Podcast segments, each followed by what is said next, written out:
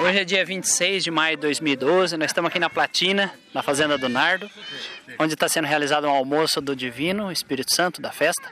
E nós vamos conversar com o seu Adão Faceiro, pessoa de bastante tradição na festa de Reis e que também ajuda na festa do Divino Espírito Santo de Palmital. Seu Adão, festa do Divino Espírito Santo de Palmital já é uma tradição para a nossa região, né? É verdade, que estava te falando, nós começamos essa festa já há vários anos e ela começou pequeninha. E com a ajuda, a colaboração do povo palmitalense, que são maravilhosos para ajudar a festa, hoje ela já se torna grande. Nós já estamos considerando aí uma mini festa de Santos Reis, a festa do Divino Pai Eterno. Certo. É, a região comparece, né?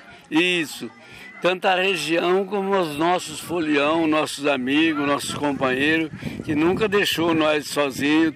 Todos os dias nós tem bastante cantador. É a união das três companhias de reis, é uma irmandade que nós se encontra junto, que dá gosto de você passar um dia com a gente, porque todo vem com boa vontade e é por isso que a festa sai boa, porque tem uma união bonita do povo. Todo mundo ajuda. Tá certo. Meu muito obrigado pelas palavras sempre sábias do senhor. De nada, muito obrigado a você.